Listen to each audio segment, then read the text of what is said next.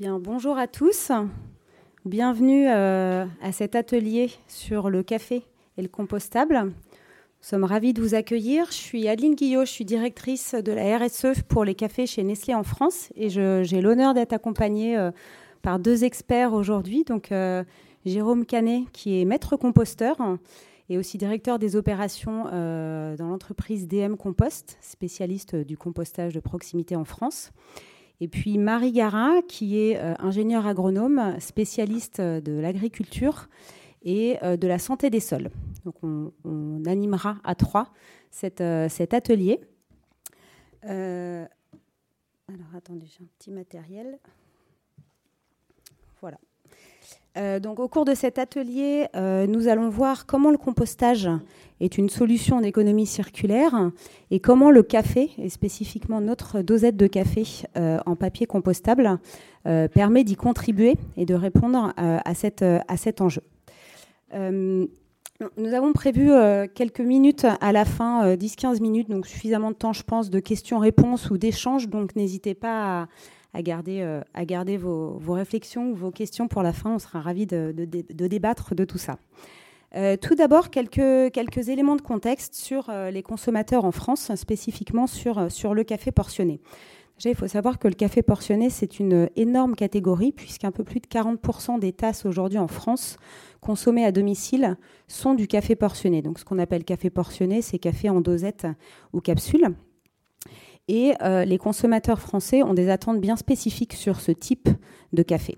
Premièrement, ils attendent la qualité. On le sait, c'est le premier driver de choix euh, pour, euh, pour cette catégorie sur les cafés. Ils veulent boire un bon café. Ensuite, euh, ils attendent de la variété.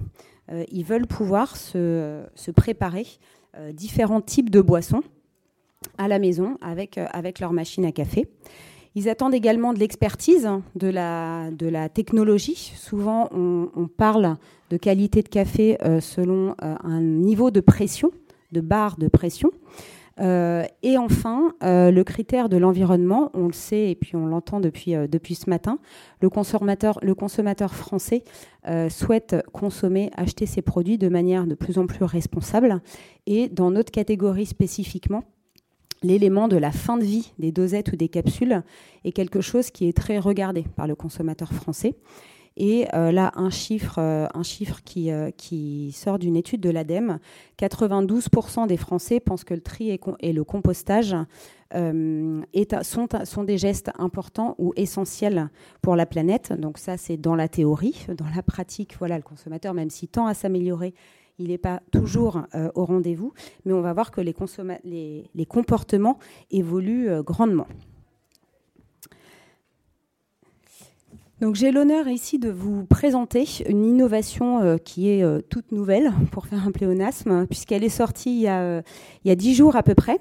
Vous voyez la machine en vrai ici. Il s'agit de Neo, de la marque Nescafé Dolce Gusto. Et pourquoi on a souhaité vous présenter cette, cette, innovation ici Nous avons lancé donc cette nouvelle machine qui est pour nous le futur du café de demain. Euh, le thème de la durabilité, de la responsabilité, a été euh, dès le début présent dans le brief que l'on a fait à nos équipes RD qui ont mis à peu, près cinq ans pour développer ce nouveau produit. Euh, et on voulait également que le consommateur français n'ait plus de compromis à faire lorsqu'il allait consommer son café par rapport aux attentes que j'ai mentionnées tout à l'heure. La durabilité, elle a été pensée tout au long de la chaîne de valeur. Je ne vais pas tout exposer ici puisque je souhaiterais laisser s'exprimer euh, euh, euh, les, deux experts ici. Mais je vais insister sur deux, sur deux parties, même si je vais passer très vite sur les deux, les deux principales composantes. Donc, que sont la machine la machine a été euh, éco-conçue, dans le sens où, euh, avec notre partenaire Seb, Seb pardon, on a fait en sorte de réduire au maximum son impact, tant en termes d'économie euh, d'énergie que d'utilisation de matériaux recyclés, aluminium ou plastique pour le, pour, le reste de la machine. Également, la durabilité a été présente là aussi au moment du brief de la RD, tant dans l'usage, donc elle a été testée avec un usage intensif que dans sa durée de vie, puisque euh, euh, elle nous garantissons la disponibilité des pièces, euh, détachées pendant, pendant 15 ans. Ça, c'est sur la partie machine. Et là où on souhaitait en arriver, c'est sur la vraie innovation en termes de de consommables, comme on dit, qui est euh, notre dosette euh, à base de papier euh, que vous voyez ici à gauche et qui est compostable, et qui est compostable à domicile comme en unité industrielle. Et ça, c'est la réelle différence, le fait qu'elle soit compostable à domicile. Alors, pourquoi est-ce qu'on a, pourquoi est-ce qu'on a mis autant de temps à développer cette dosette compostable à domicile et pourquoi surtout c'était aussi important pour nous? Vous le voyez ici en haut à l'image. Euh, à l'intérieur de cette dosette, une fois, euh, une fois que le consommateur l'a extraite dans sa machine, il reste le marc de café. Et cette matière, c'est euh, une matière précieuse, presque, en tout cas qui peut et qui doit être valorisée dans les biodéchets aujourd'hui, et notamment via le compostage, au même titre que voilà, les, les, restes de repas ou les épluchures de bananes doivent être valorisés aujourd'hui. Et donc tout l'enjeu, ça a été de développer une enveloppe, un emballage euh, qui soit capable tout d'abord de protéger la qualité du café qu'on y mettait, et puis de garantir cette, qualité en tasse, et aussi et surtout être compostable, et compostable dans un, composteur de jardin, dans un composteur à domicile. Donc, grosso modo, le consommateur, une fois qu'il a dégusté sa boisson, il, sort la, dosette de sa machine, il la dépose dans son bac de jardin, par exemple, s'il en a un, ou dans un composteur de quartier euh, euh, ou collectif. Et ensuite, cette dosette, en six mois environ, va réussir à se décomposer, euh, selon bien sûr les conditions, météorologiques qu'il y a, puisque c'est un process naturel. et vous obtiendrez ce que la dernière image que vous voyez ici à droite, puisque les photos, c'est du homemade, hein. les photos prises ici sont, représente en fait la décomposition de la dosette dans un composteur de jardin mois après mois. Donc vous voyez qu'à partir de 4 mois déjà, il y a souvent une accélération de la décomposition de notre dosette. Et à 6 mois, bah, elle est plus perceptible et on obtient euh, ce, cette sorte de humus, de, humus, pardon, euh, de, de, terreau qui est si, euh, si ressemblant bah, au compost, à, un compost, à un compost mûr.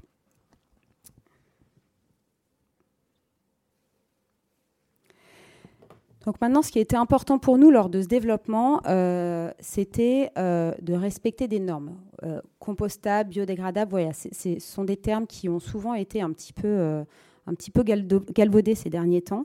Et qu'est-ce que ça veut dire hein, concrètement compostable pour notre dosette néo? Euh, je ne vais pas rentrer dans le détail de toutes les normes, mais ça veut dire que ça respecte, que la, décomposition de notre dosette et la compostabilité de la dosette respectent tout un tas de normes, qu'elles soient françaises ou européennes. Et dans les très grandes lignes, ces normes, euh, elles ont vocation à s'assurer de deux choses principales. Premièrement, la dégradation physique ou biologique de notre dosette. C'est ce dont je vous ai parlé tout à l'heure. Donc la dégradation physique, c'est qu'elle n'est plus reconnaissable, elle, se délite en petits morceaux. Et la dégradation biologique, c'est qu'elle va se transformer en une autre matière, hein, donc du, CO2, de l'eau et de la biomasse, donc la matière organique. Ça, c'est le premier critère. Ensuite, le deuxième grand critère, bah, c'est de s'assurer que la matière obtenue, donc le compost final, respecte bien des normes de qualité, puisque l'objectif premier du compost, hein, c'est de retourner à la terre, c'est de valoriser ce que la terre nous donne, souvent les déchets organiques, euh, et pour les, pour les remettre à la terre. Donc il faut bien s'assurer que cette matière obtenue bah, soit non seulement suffisamment qualitative en matière de composition, donc qu'elle soit riche en nutriments nécessaires aux végétaux, euh, et aussi qu'elle ne soit pas euh, porteuse, disons, d'indésirables. donc dans cette norme, et notre dosette a, euh, rempli euh, ces critères-là, voilà, on s'assure qu'il n'y ait pas de résidus euh, de métaux, de plastique, de verre, etc., dans le compost final. Donc bien sûr, tous ces tests ont été certifiés par la, certification Tuvostria que vous voyez ici, en compostage à domicile et industriel. Et également, on a souhaité mener nos propres tests localement en France, dans les conditions, on va dire, françaises, dans les conditions météorologiques françaises, que ce soit en compostage domestique de jardin ou en unité industrielle euh, avec, euh, des, apports plus importants. Dernier point, mais je crois que Jérôme y reviendra. vous n'êtes pas sans savoir que le contexte législatif évolue. À partir du 1er janvier 2024, les collectivités devront proposer à leurs citoyens une solution de collecte de biodéchets. Donc on s'inscrit parfaitement dans cette veine-là. Et euh, euh, le décret de, mars 2022 donc, a listé une liste de produits euh, qui étaient autorisés dans cette, dans cette filière-là. Et notre dosette Néo de Nescafé Dolce Gusto, de par sa composition, est autorisée dans cette, dans cette collecte-là. Donc il y a tout un panel de solutions qui va s'offrir aux consommateurs de demain, euh, j'espère vraiment demain, euh, pour, euh, pour bénéficier d'une seconde vie pour, et d'une fin de vie correcte pour sa dosette.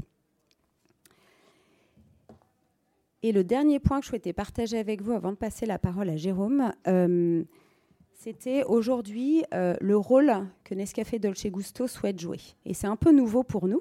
Euh, c'est pour ça voilà, qu'il que y, a, y, a pas mal de personnes de l'équipe qui sont là aussi pour, euh, pour soutenir euh, cet atelier. on souhaite réellement avoir un nouveau rôle. Aujourd'hui, ce n'est pas simplement un produit qu'on met sur le marché, même si nous, si nous sommes convaincus que c'est la nouvelle, le futur du café, la nouvelle manière plus durable de consommer du café demain.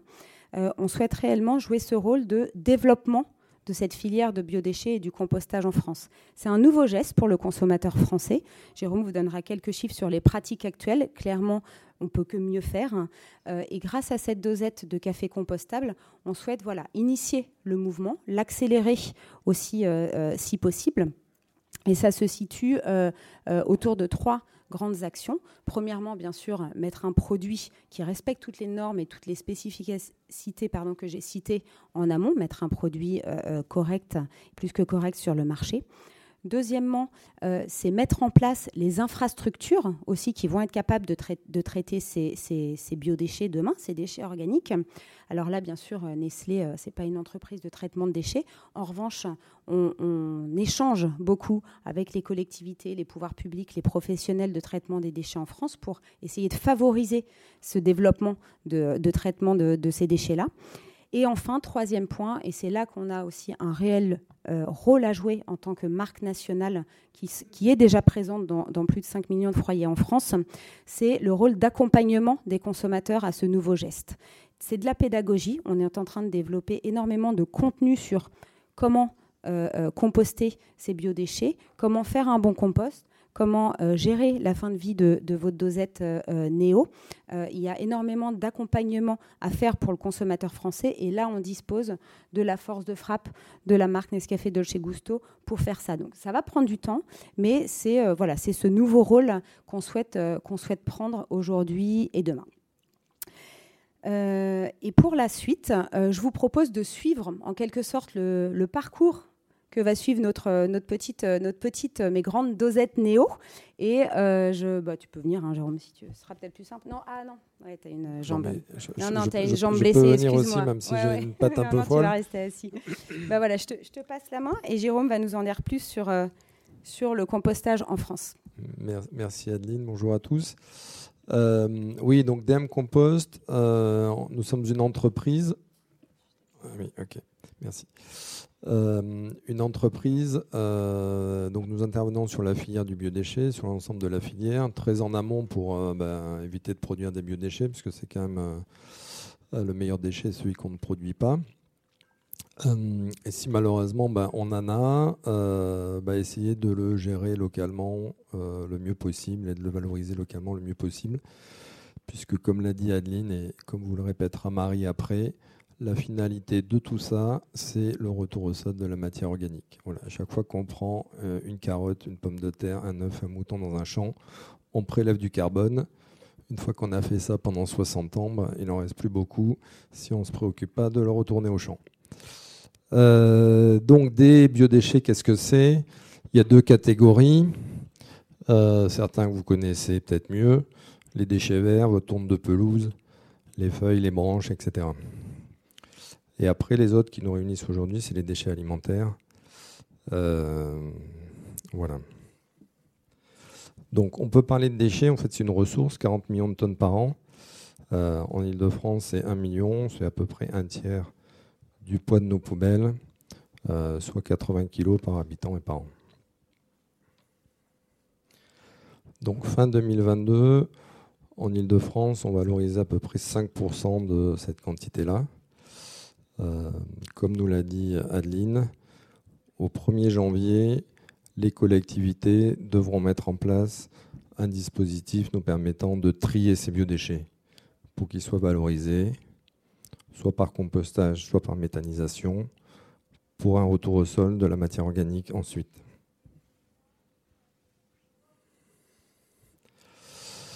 Euh, donc ces deux procédés sont encadrés par les mêmes règles sanitaires, puisque l'idée c'est de maîtriser euh, l'aspect sanitaire dans le cas du paquet de la fourche à la fourchette, c'est-à-dire du champ à l'assiette et de l'assiette au champ. Euh, tout ça pour produire un compost, soit après méthanisation, soit après compostage, pour être retourné au sol. Et ce qui va encadrer sa commercialisation, c'est la norme NFU 4451. Donc les solutions qui seront mises en place par les collectivités euh, vont être euh, de, trois ordres. Soit vous pourrez composter chez vous avec un petit composteur après qu'on vous ait donné les, éléments euh, pédagogiques suffisants. soit si vous êtes un collectif, un pied d'immeuble, un jardin partagé dans votre quartier, avec un composteur de plus grosse taille. Soit par un dispositif de collecte soit euh, une poubelle en porte-à-porte, ce qui va être, je pense, euh, le cas le moins fréquent, et sinon une bande d'apport volontaire où vous pourrez apporter vos biodéchets. Ce qui caractéristique ces trois dispositifs, en fait, en termes de compostage, ça va être surtout le temps, le temps de dégradation, euh, parce que chez soi, bah, on met les mieux déchets à un rythme, euh, ben, celui qu'on choisit, et puis euh, on le gère avec euh, plus ou moins d'intensité, d'humidité, donc ça va être un peu plus long. En composteur collectif, la masse sera plus grande, donc ça va se décomposer plus rapidement. Et en compostage industriel, ça va être plus accéléré. voilà, et puis la particularité, c'est que si le compost est normé, ben, on peut le vendre quel que soit le dispositif, mais vu le coût de la normalisation, on le fait rarement dans les deux autres types de compostage.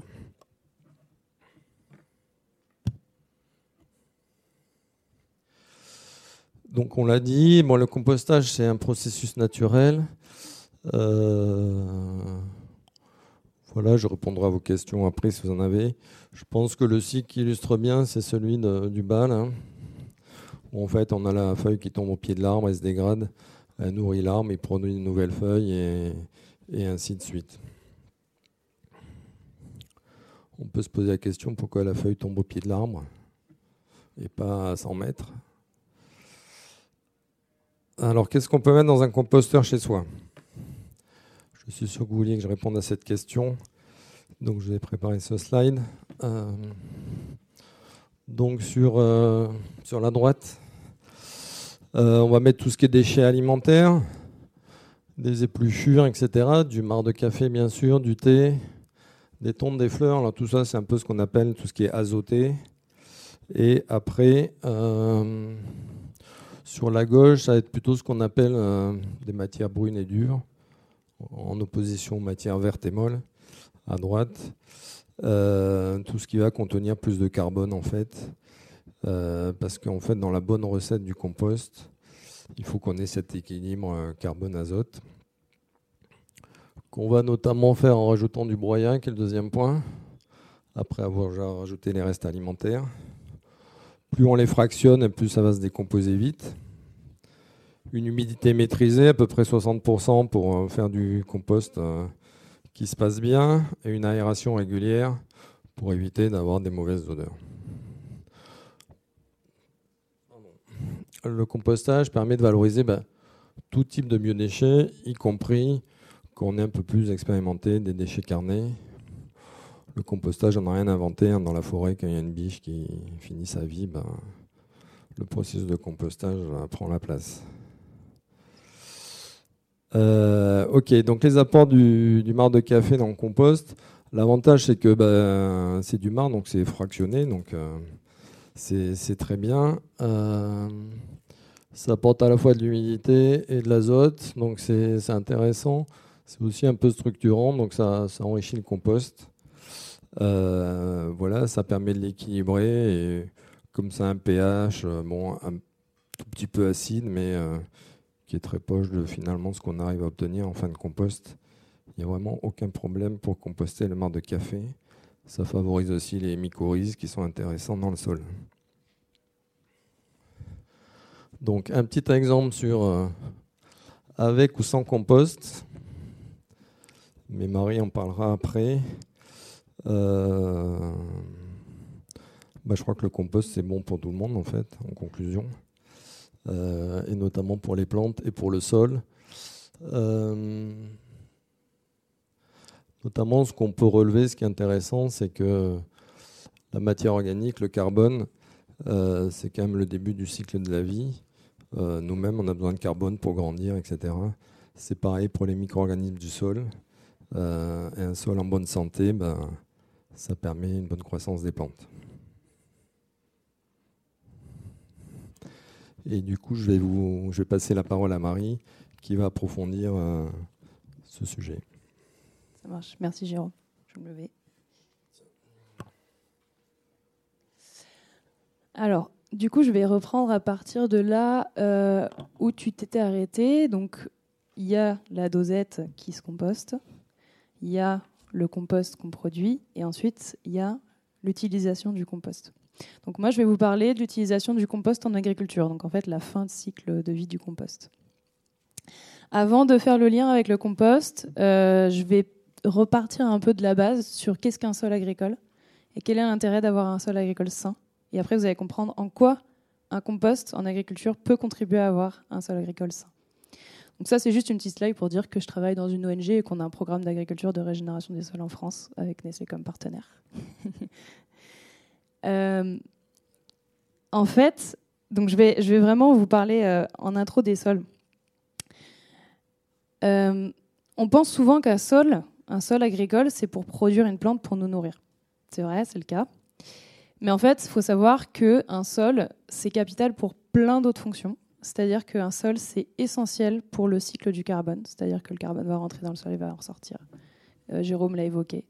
C'est essentiel pour le cycle de l'azote, c'est essentiel pour le cycle de, l'eau. Donc en fait, on parle beaucoup des océans. C'est peut-être c'est plus communément, euh, voilà, euh, on en parle plus souvent pour dire que ça régule un peu le climat. Mais le sol, en fait, c'est la même chose. Et donc, euh, il est vraiment primordial, et ça, c'est vraiment un message que je veux faire passer, il est primordial de stopper l'artificialisation des sols déjà, et de conserver des sols sains, et notamment des sols agricoles sains. À gauche, vous avez un sol agricole. Donc là, c'est en fait c'est euh, un même champ avant et après une pluie, mais avec deux itinéraires techniques différents. Non, pardon, c'est le même champ après une grosse pluie, mais avec deux itinéraires techniques différents. À gauche, donc c'est oui, euh, super sol, euh, pas de ruissellement. Et à droite, c'est non, du ruissellement, de l'érosion. Bon, déjà à gauche, vous voyez qu'il y a un sol qui a été couvert, donc ça limite l'effet d'érosion. Et surtout, là, la matière organique, donc des plantes, va sûrement être restituée au sol. Donc on a sûrement à gauche un, sol plus riche en matière organique qu'à droite. Et euh, on voit euh, directement l'effet sur le problème d'absorption de l'eau. Et donc plus tard, quand il y aura une sécheresse, le sol de gauche sera sûrement plus résilient que le sol de droite. Donc on a déjà parlé de matière organique. Euh, la matière organique, c'est vraiment une, des composantes les plus importantes du sol. Et vous allez ensuite, je, je vais faire le lien avec le compost. Donc Jérôme disait que le compost était un des, éléments qui apportaient de la matière organique au sol. Un sol, c'est ça. Un sol, c'est essentiellement des minéraux, mais il y a aussi une portion de matière organique dedans.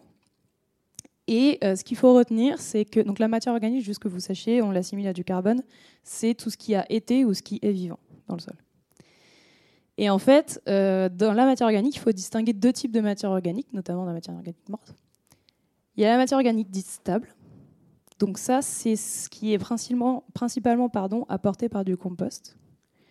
Le rôle de la matière organique stable, c'est vraiment du, des agrégats de carbone un peu vieux, on va dire, hein, pour simplifier. C'est vraiment d'apporter de la structure au sol. Donc c'est ce qui va faire que vous allez avoir un sol bien structuré, qui va laisser passer l'eau, s'infiltrer l'eau, qui va laisser les micro-organismes et les vers de terre circuler. C'est un sol qui va euh, laisser les racines vraiment s'implanter. Donc ça, c'est matière organique stable égale fertilité physique du sol. Et ensuite, il y a la matière organique dite labile.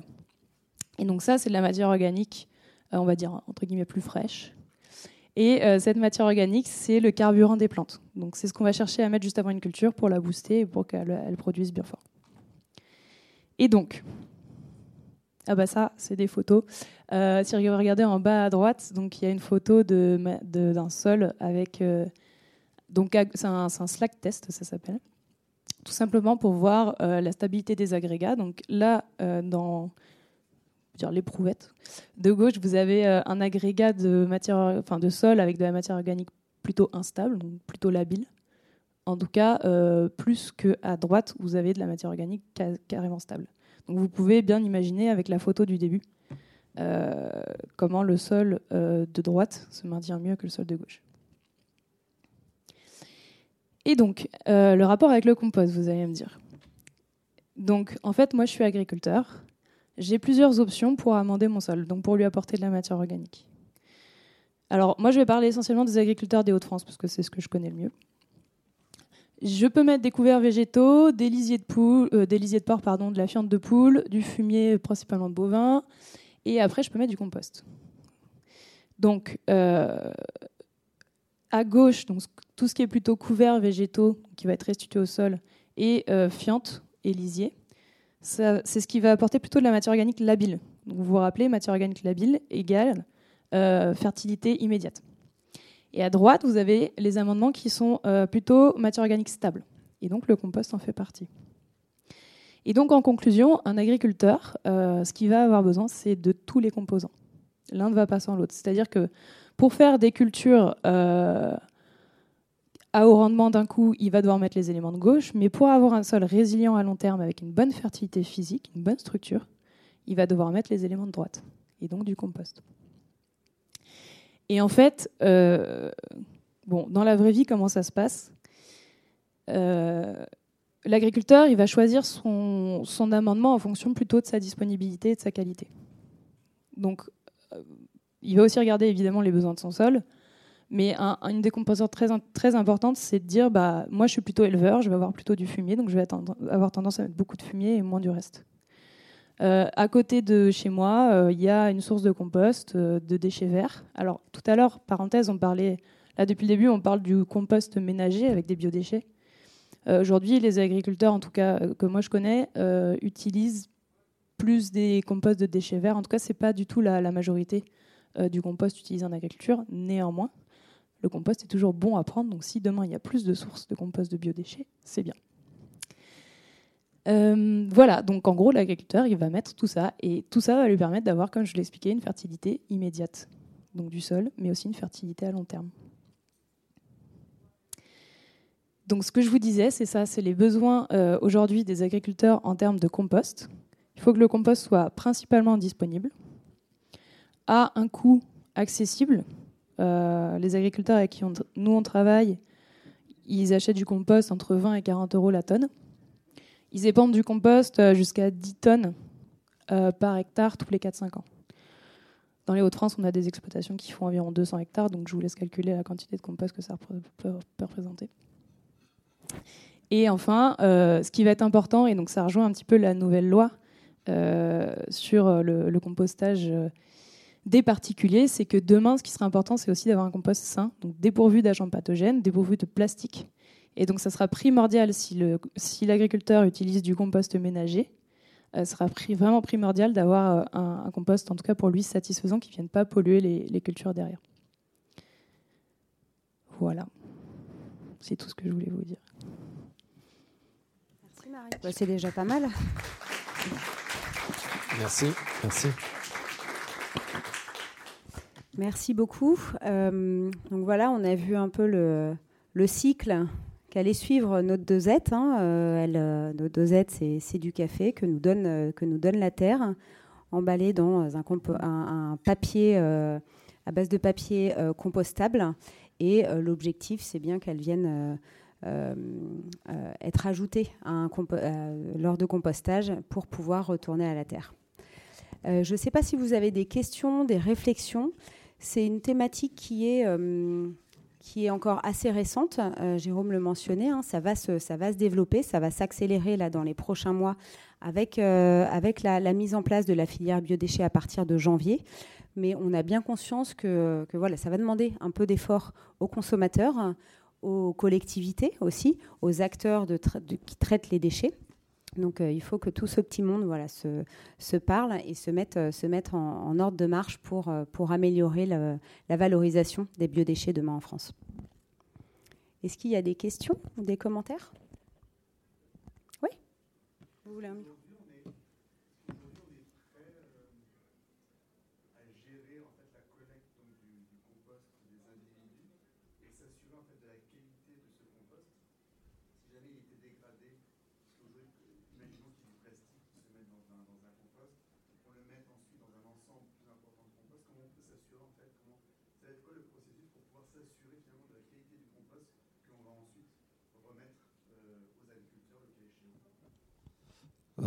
alors c'est une très bonne question. Euh, en fait, c'est effectivement l'idée. Tout ce que vous allez mettre dans votre bac, il faut penser qu'il va, il risque d'aller au champ.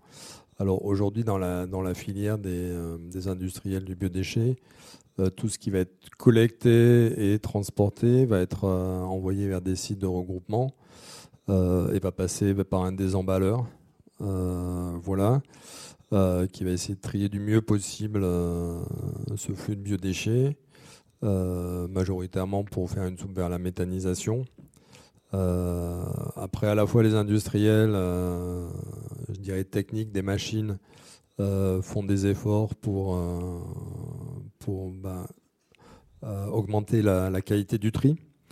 mais je pense qu'il y a aussi voilà, le, le, citoyen, comme vous mentionnez. Bon, des erreurs de tri, on en fera tous, il y en aura toujours, hein, c'est un peu normal. Après, voilà, il y, a des pratiques qu'il faut aussi mettre en place et donc réfléchir quand vous faites ce geste, ben, avec cette perspective, est-ce que ça vous semble cohérent ou pas? Peut-être pour compléter, euh, on parlait tout à l'heure de responsabilité. Moi, je suis assez convaincue que la responsabilité, elle doit être partagée entre différents acteurs. Bien sûr, nous, industriels, s'assurer qu'on met sur le marché un produit conforme avec les règles et les normes qu'on a mentionnées tout à l'heure et qui ne viennent pas perturber le cycle des agriculteurs ou la, qualité du compost qu'ils vont, vont récupérer. Également, euh, le consommateur aussi, comme le mentionnait euh, euh, Jérôme, il doit aussi avoir un comportement et un geste responsable. Après, l'idée, c'est pas de le laisser seul face à ce choix et à quel geste il doit faire. c'est pour ça que j'insiste sur le fait que c'est encore assez nouveau, assez récent. On lui demande un vrai changement de comportement. Et c'est en ça où il y a tout un écosystème aussi qui se met en place hein, euh, dans les villes, euh, auprès de certaines associations pour euh, l'accompagner, ce consommateur, l'éduquer, même si j'aime pas trop ce, terme-là. Et puis, et puis ce que je disais, nous aussi, voilà, à notre niveau, mais en tant que, en, tant que marque qui, qui a l'occasion de toucher beaucoup de consommateurs, on doit aussi jouer ce rôle-là. Et en tout cas, c'est le rôle qu'on veut, qu'on veut prendre aujourd'hui. Oui, tout à fait. Euh, alors, j'ai pas de, j'ai pas d'emballage à vous montrer là, mais euh, on a vraiment mis l'action sur euh, la pédagogie. Euh, euh, je pense qu'un enfant, qui sait lire de 6 ans, il doit pouvoir savoir quoi faire avec notre dosette. Vraiment, c'est très explicite sur où mettre le sachet en papier, où mettre la dosette base de papier, la différence entre compostage, recyclage, et puis bien sûr sur tous nos autres supports de marque, que ce soit site internet, on a des vidéos aussi très, très pédagogique euh, et également sur, euh, sur notre communication qui, euh, qui va prochainement sortir. Après, pour compléter votre réponse, puisque je, je, perçois ce que vous voulez savoir, c'est pas, pas, perdre de vue la qualité du geste que vous avez fait au départ. Si, si vous identifiez des, des filières sur lesquelles vous avez plus la visibilité, je ne sais pas, un composteur dans l'école de votre enfant ou dans votre quartier, bah voilà, ça vous permet de maîtriser votre geste jusqu'au bout. Puis nous, c'est surtout ce qu'on promeut, donc euh, ça nous va. Bien sûr. Pas de souci.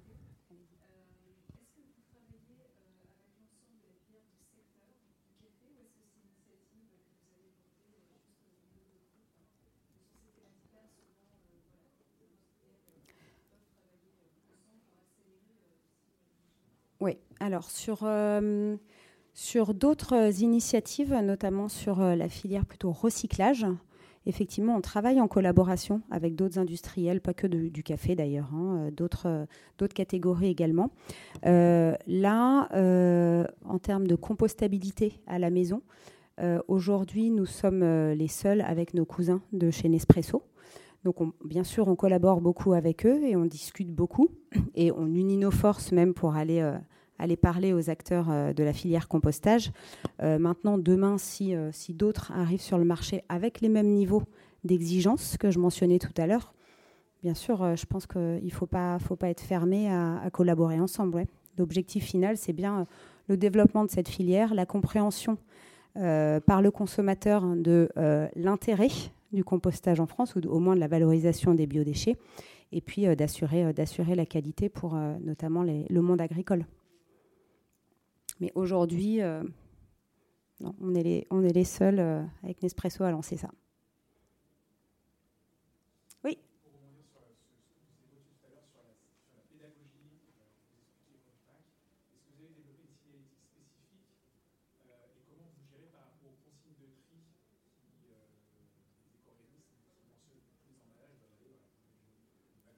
Oui. Alors déjà, on parle beaucoup avec Citeo, et euh, on a échangé pour, euh, voilà, pour euh, aussi prendre leur avis, pour voir si eux-mêmes avaient des recommandations là-dessus. ensuite, notre, notre dosette à base de papier, elle est compostable aujourd'hui, donc on ne la recommande pas forcément dans la filière de tri pour un recyclage papier. Donc c'est vraiment deux valorisations distinctes. Donc on a une partie des emballages, donc le suremballage par exemple, le sachet qui lui va aller dans la poubelle jaune, va être recyclé. Et notre dosette, voilà, là où on en tirera le, meilleur, le plus grand bénéfice, ça va vraiment être dans le compost. Donc oui, on a développé, euh, alors on a commencé à développer une, petite signalétique, alors très simple, hein, pour que, encore une fois, le consommateur, euh, euh, va dire... même s'il est très jeune, puisse comprendre. voilà, on a, développé un petit picto de composteur de jardin. Demain, aujourd'hui, il n'existe pas de signalétique nationale ou officielle encore je pense que c'était un peu le, voilà ce que vous aviez un peu derrière la tête euh, dans votre question. Euh, nous, on est plutôt pour hein, que ce genre de signalétique euh, se développe, puisque ça va permettre aussi de, voilà, de, réguler, de, développer cette filière biodéchets. Donc demain, si ça se développe, ouais, ouais, on, s'alignera là-dessus. Mais aujourd'hui, voilà, on a essayé d'être le plus pédagogique possible dans, les, les pictos qu'on a développés sur le pack.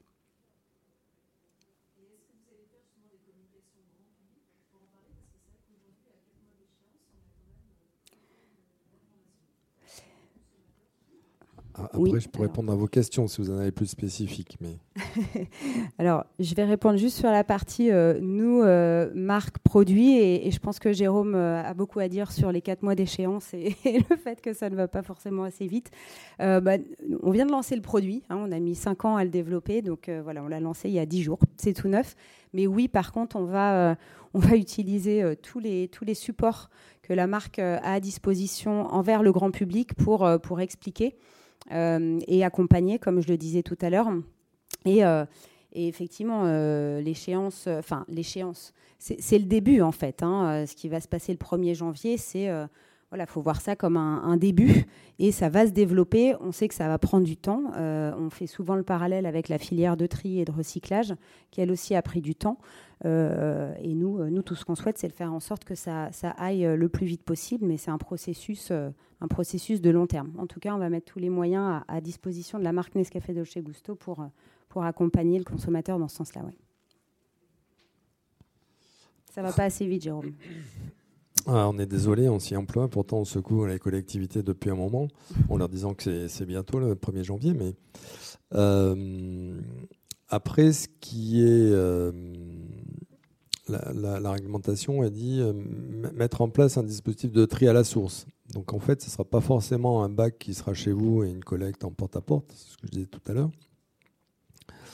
Euh, donc majoritairement, euh, ils vont sûrement, dans un premier temps, vous, en, soit vous permettre de composter euh, chez vous ou un composteur de quartier, ou vous orienter vers des points d'apport volontaires, souvent près des marchés,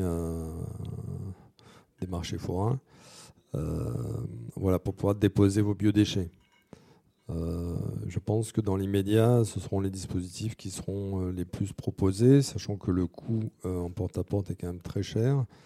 donc après, ça rejoint un peu la question de monsieur, il va falloir interroger euh, vos édiles euh, politiques et ceux qui déterminent ces, stratégies, c'est à la fois les villes et, euh, les territoires qui ont la compétence déchets. et c'est eux ensemble qui vont définir ce qui va s'appliquer dans votre ville. Donc à vous de les questionner, de les interroger sur la qualité de la filière qu'ils mettent en place, sur le dispositif qu'ils mettent en place, sur le déploiement qu'ils ont prévu, sur l'accompagnement qu'ils ont prévu, etc. Après, quand même, euh, pour pas biaiser complètement le point de vue, on, est à Paris, peut-être qu'on est plutôt une population parisienne ici, donc c'est un geste qu'on n'a pas encore complètement et les solutions qu'on a euh, chez nous sont peut-être pas encore complètement développées. Il faut savoir quand même qu'en France, 30% de la population pratique déjà le compostage. Alors peut-être pas de manière systématique, peut-être pas à chaque fois. Euh, euh, qu'il a des restes de repas, etc. Mais c'est une pratique qui existe déjà, euh, qui n'est pas nouvelle, hein, qui existe déjà, notamment en milieu rural. Et euh, ce qui est intéressant, c'est que le marc de café fait partie des, des, matières qui est le plus composté en France. Donc c'est quelque chose qui fait déjà partie du, de, de l'esprit et du niveau de connaissance des, des, citoyens, des Français. Donc euh, euh, voilà, je pense qu'il y, a une base qui est là. En plus, on va en entendre de plus en plus parler euh, par les médias demain. Donc je pense que c'est quelque chose qui va être favorisé dans les, dans les mois à venir.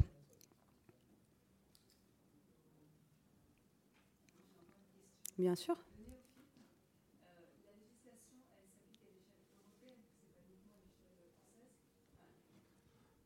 Oui, oui.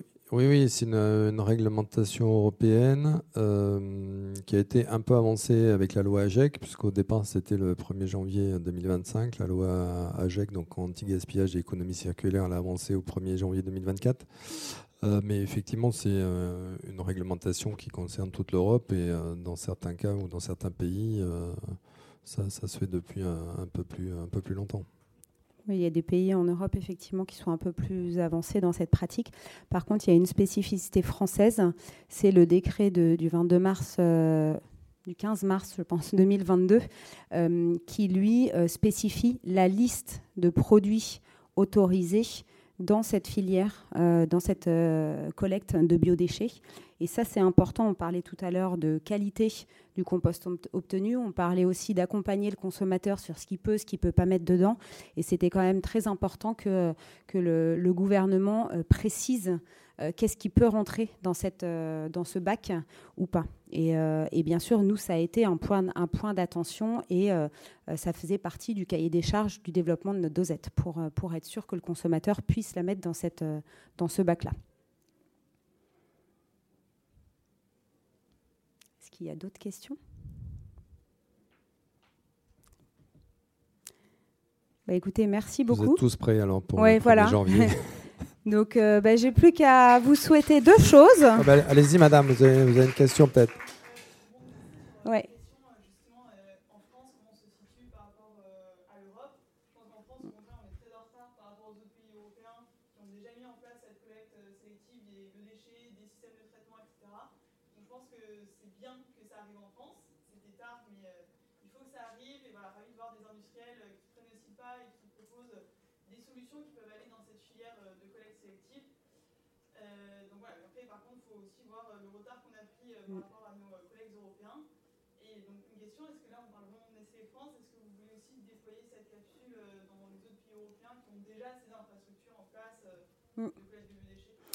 Alors, la dosette, donc NDG euh, Nescafé Dolce Gusto Neo, hein, cette nouvelle machine, elle est sortie cette semaine, je ne sais plus quelle date on a exactement. Voilà, aujourd'hui, bah voilà. Elle sort aujourd'hui en Suisse.